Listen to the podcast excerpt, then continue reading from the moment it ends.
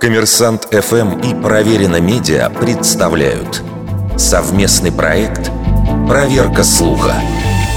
Правда ли, что в Австралии зайти в соцсети можно только при предъявлении паспорта?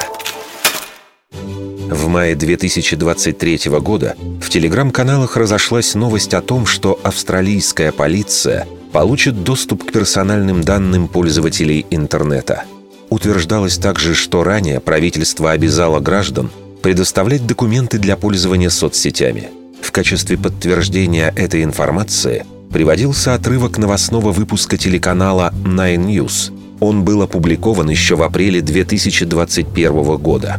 Репортер и правда рассказывает про персональные данные и соцсети, но уточняет, что это пока лишь предложение, которое поступило в парламент страны – Действительно, такой документ существовал. В частности, его авторы предлагали для регистрации и ведения аккаунта в соцсетях использовать персональную идентификацию. Аналогичным образом в Австралии выдают разрешение на получение телефонного номера, покупку сим-карты или открытие банковского счета. Причем подобный порядок существует уже несколько десятков лет. Его первоочередная цель – борьба с мошенничеством – но инициативу распространить эти правила на соцсети не поддержало правительство Австралии, как нарушающее принцип свободы слова, что подтвердили местные чиновники. Что же касается контроля, который якобы получила австралийская полиция над данными пользователей соцсетей, то это также не вполне соответствует действительности.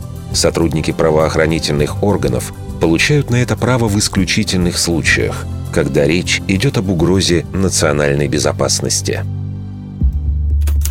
Вердикт. Большей частью неправда.